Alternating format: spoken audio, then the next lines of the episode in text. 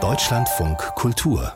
Lesart Ableismus, alter weißer Mann, Gaslighting oder Klassismus, das sind nur vier von 100 Begriffen, die im neuen Duden zu finden sind. Vielfalt, das andere Wörterbuch ist er betitelt. 100 namhafte Autorinnen und Autoren haben darin Begriffe erklärt und herausgegeben hat all diese Wörter Sebastian Pertsch, Journalist, Autor und vieles mehr. Und jetzt hier bei mir im Studio. Hallo, herzlich willkommen, Herr Pertsch. Guten Morgen.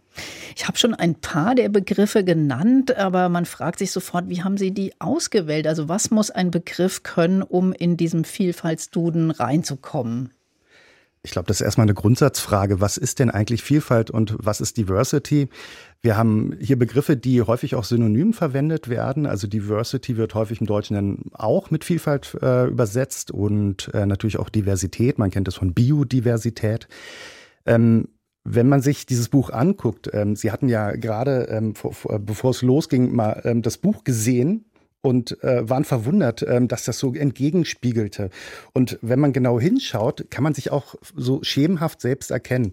Und ich glaube, das zeigt ganz gut, dass Vielfalt uns alle berührt, auf, auf ganz, ganz vielen unterschiedlichen Ebenen. Um auf die Frage zurückzukommen, wie sind die Begriffe entstanden? Ähm, vor zwei Jahren gab es mal so ein Diversity-Lexikon im Journalist in der Fachzeitschrift des Deutschen Journalistenverbands. Da schreibe ich schon seit, ich weiß nicht, 2015. Und so entstand damals ein erstes Diversity-Lexikon in ganz ähnlicher Form, wo ich auch schon mal ein paar Leute zusammengeholt habe, die über dieses Thema ähm, oder sich erstmal ein Thema selbst ausgesucht haben und sagen, ich würde ganz gerne über Gaslighting sprechen.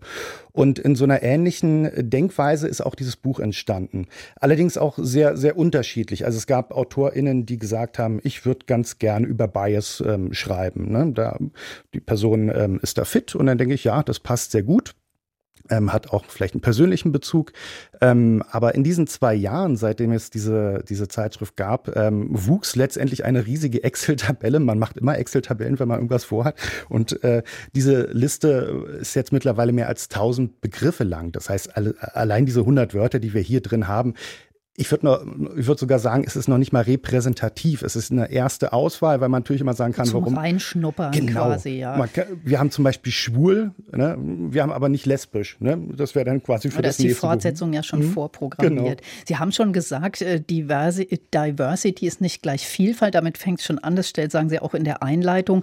Ähm, aber das heißt ja, dass es auch gar nicht unbedingt nur um einzelne Begriffe geht, sondern es geht ja wirklich um gesamtgesellschaftliche Fragen ne? in dem Buch. Also also um welche denn? Also das ist erstmal äh, fein beobachtet, das sehe ich ganz genauso. Ähm, alle 100 Begriffe und wenn man noch weiter blickt, vielleicht dann auch diese 1000 Begriffe stehen natürlich für etwas. Das ist äh, und, und letztendlich ist ein Begriff ja wie soll ich sagen, es ist so eine Art Platzhalter vielleicht für ein riesiges Thema. Ähm, Projektionsfläche möglicherweise, wenn wir das Thema Gendern, ist ja auch ein Thema. Ne, da kriegt man gleich wieder 100 Hassmails, wenn man äh, das Wort on air sagt. Ähm, aber trotzdem ist das ein, ein Begriff, der für ganz viele steht. Er steht ja auch für Vielfalt. Er steht auch dafür, dass wir viele Menschen ansprechen möchten und nicht nur die Männer ansprechen möchten in unserer Sprache, sondern auch die Frauen und vor allen Dingen auch die nicht-binären Menschen. Das heißt, wir haben so einen Begriff, ähm, aber dahinter steckt immer ganz viel. Mhm. Jetzt habe ich so überlegt, ähm, dass viele dieser neuen Begriffe, wenn man sich durch das Buch blättert, sind ja für manche Menschen nicht so einfach verständlich oder sind zu kompliziert, meinetwegen Marginalisierung, das sagen Sie auch in der Einleitung, oder auch Person of Color, wer jetzt kein Englisch kann, queer. Ähm, das kann ja nicht sein, dass zeitgemäßes Sprechen eine Frage der Bildung oder des Alters auch ist. Wie, wie kann man dem begegnen? Ist das Buch da auch ein Versuch, ähm, da eine Tür aufzumachen? Das war tatsächlich, tatsächlich auch mein Anliegen, weil gerade Marginalisierung ist so ein Begriff, auch viele andere Vogue und äh, viele englischsprachige, aber auch durchaus deutschsprachige oder die sich hier auch schon ähm, ja, eingebürgert haben, möchte man meinen, die ähm, sind ja, also Marginalisierung ist ein super Beispiel. Ich erlebe das in vielen Diskussionen, dass immer mal wieder das Wort marginalisierte Gruppe oder so erwähnt wird. Und da, da fehlt mir dann immer irgendwie so eine Art Erklärung. Man wird dann oder man setzt dann immer voraus, die Leute wissen das. Und ich glaube, auch dieses Buch möchte einen Weg schaffen, ähm, Leute anzusprechen, die vielleicht überfordert sind mit Begriffen, aber auch nicht unbedingt gleich wieder zu Wikipedia greifen müssen, was ich oftmals ziemlich schlimm finde, nicht an der, an, anhand der Qualität, sondern anhand der Länge. Also wenn ich Marginalisierung auf Wikipedia aufrufe, da hat man dann irgendwie so einen drei Kilometer langen Artikel, den, den liest doch keiner. Und die Einleitung ähm, ist viel zu kurz, um im Grunde genommen diese ganze Bandbreite zu ähm, aufzuzeichnen. Und dieses Buch, das ist zumindest meine Hoffnung, ähm, versucht diese Lücke so ein bisschen zu füllen. Ein bisschen mehr, aber eben auch nicht so aus einer rein hm, akademischen Sprache vielleicht heraus. Durchaus gibt es Themen, die, da ist notwendig, dass man eine gewisse Sprachform einnimmt, wie Rassismus oder so, aber dass wir trotzdem eine Sprachform finden, ähm, die mehr Leute anspricht ähm, als den akademischen Bereich. Und ich fand auch ganz erfrischend, dass auch immer eine gute Portion Humor manchmal auftaucht. Also beispielsweise, wenn wir mal den Artikel über das Stichwort alter weißer Mann nehmen von Benno Brockmann, der mhm. erklärt, dass es auch möglich ist, als Frau ein alter weißer Mann zu sein, sagt er, wenngleich das eher selten vorkommt. Und er sagt halt, dass die meisten alten weißen Männer, die sich diskriminiert fühlen, eben ganz nach Art alter weißer Männer auch nicht in der Lage oder gewillt sind, sich selbst zu reflektieren. Das ist also mhm. auch ziemlich unterhaltsam, fand ich. War das vorher mhm. schon so geplant?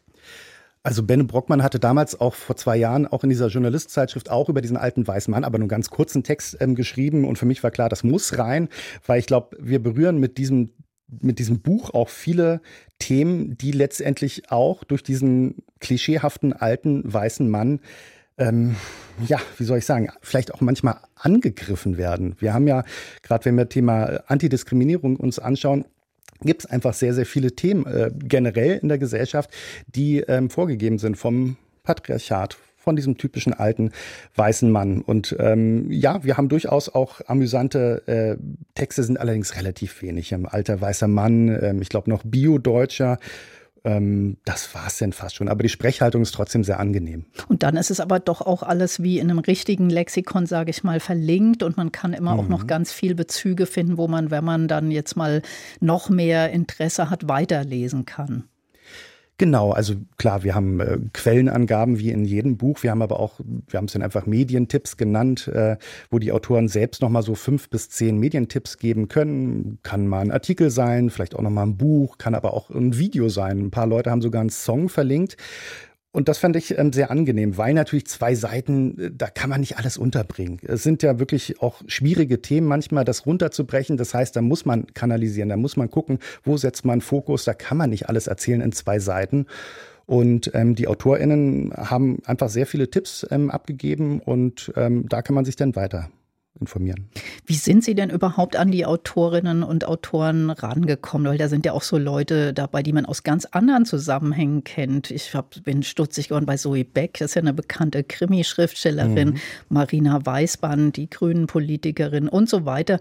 Oder Raul Kraus, äh, Krauthausen, den mhm. kennt man natürlich, der hat auch einen Artikel über Befriedungsverbrechen geschrieben. Mussten die äh, Autorinnen einen Bezug, einen persönlichen zum Thema haben oder wie haben Sie die angesprochen? Also zu, zur ersten Frage, ich kenne sehr viele, ähm, auch der AutorInnen. Das schadet wurden, nie beim Genau, das ist nicht, nicht verkehrt. Ähm, mir wurden auch einige als Tipps genannt und ähm, habe einfach viel gelesen, auch gerade in den letzten zwei Jahren. Und ja, Raul Krauthausen hätte natürlich vielleicht auch über Inklusion schreiben können, aber Befriedungsverbrechen ist nochmal ein sehr spezielles. Wir haben auch Inklusion, ne? aber ähm, Raul hat sich dann für ein anderes Thema entschieden. Ähm, die zweite Frage habe ich jetzt fast schon wieder vergessen. Naja, wie Sie die ausgewählt haben, überhaupt, ob die hm. Personen eben einen persönlichen Bezug haben mussten genau, der zum persönliche, Thema. Also nicht zwingend persönlich, aber es wäre wär nett. Im, Im, besten Falle ähm, ist es eine Person, die Ahnung von dem Thema hat, ähm, aber natürlich auch einen persönlichen Bezug hat oder einen akademischen Bezug. Es muss irgendwie und ich glaube, so funktioniert das nur authentisch, dass nicht wieder der alte weiße Mann auf Twitter rumpöbelt, was jenes und welches sein soll. Ähm, das erleben wir einfach seit vielen Jahren und das ist also komplett destruktiv, ähm, sondern dass wir einfach mal von Leuten, die Ahnung haben von dem Thema und in dem Thema drin sind, egal in welcher Form, ähm, mal zwei nette Seiten geschrieben haben. Und haben Sie denn auch die Hoffnung oder würden sich wünschen, dass Leute, die eben skeptisch äh, gegenüber bestimmten sprachlichen Neuerungen sind, dass sie sowas auch mal in die Hand nehmen? Also wir dürfen uns nichts vormachen, dass bestimmte Klientel schon längst zugemacht haben. Da werden wir die Leute nicht mit so einem Werk ähm, ähm, erreichen. Aber ich glaube schon, dass wir, ähm, und das, das ist eigentlich so mein, meine innige Hoffnung, denn klar, der akademische Bereich, der interessiert sich vielleicht auch für dieses Buch, ähm, aber wird nichts Neues erfahren, wenn sie, wenn sie, ja, Marginalisierung hatten wir gerade als Thema, da gibt's ja nichts Neues. Die, die werden nichts Neues erfahren, werden vielleicht ein Zitat daraus nehmen, das war's dann aber auch. Die Leute, die in dem Thema drin sind, wie Inklusion, die werden auch über Inklusion nichts Neues erfahren. Die werden vielleicht über andere Themen, weil wir sehr viele Themen haben. Aber ich glaube, gerade diese dritte Zielgruppe, das ist eigentlich so meine Lieblingszielgruppe, die, die noch nicht abgeschlossen haben, die, die sich vielleicht mal so ein bisschen haben ablenken lassen von irgendwelchen, ich sag mal, rechtskonservativen bis rechtsextremen, die möchte ich erreichen. Und ich glaube, das schafft man mit dieser, mit dieser sehr schönen Sprechhaltung in diesem Buch. Und ich dachte auch, das wäre eigentlich jetzt das ideale Buch für die Weihnachtsfeiertage mhm. gewesen, weil das ist ja oft auch so ein Generationending, dass eben Großeltern ihre Enkel oft nicht mehr richtig verstehen, weil die ja viel mehr nah dran sind, auch an dieser Sprache. Da hätte man auch mit zwei, drei Artikeln aus dem Buch gute Gespräche führen können. Das stimmt. Ähm, dieses Jahr war wirklich sehr herausfordernd ähm, für mich, für die AutorInnen und äh, für den Verlag. Und ähm, es sind einfach 100 Themen, 100 Leute zu managen. Das ist ganz schön viel. Ähm, wir hätten es vielleicht eine Idee früher veröffentlichen können. Das war zeitlich tatsächlich dann nicht mehr schaffbar. Also der große Vorteil bei diesem Buch ist ja, es ist ja sehr zeitlos. Also da, da gibt es jetzt nichts, wo man sagt, das muss jetzt vor Weihnachten unbedingt rausgekommen sein. Passt auch zu Ostern noch. Das passt auch noch zu Weihnachten 2024. und es soll ja auch weitergehen gehen, haben Sie gesagt. Genau. Sebastian Pertsch, vielen Dank, dass Sie hier waren. Danke für dieses Gespräch in Deutschlandfunk Kultur. Vielen Dank für die Einladung. Und der Duden Vielfalt, das andere Wörterbuch, ist im Duden Verlag erschienen und kostet 28 Euro.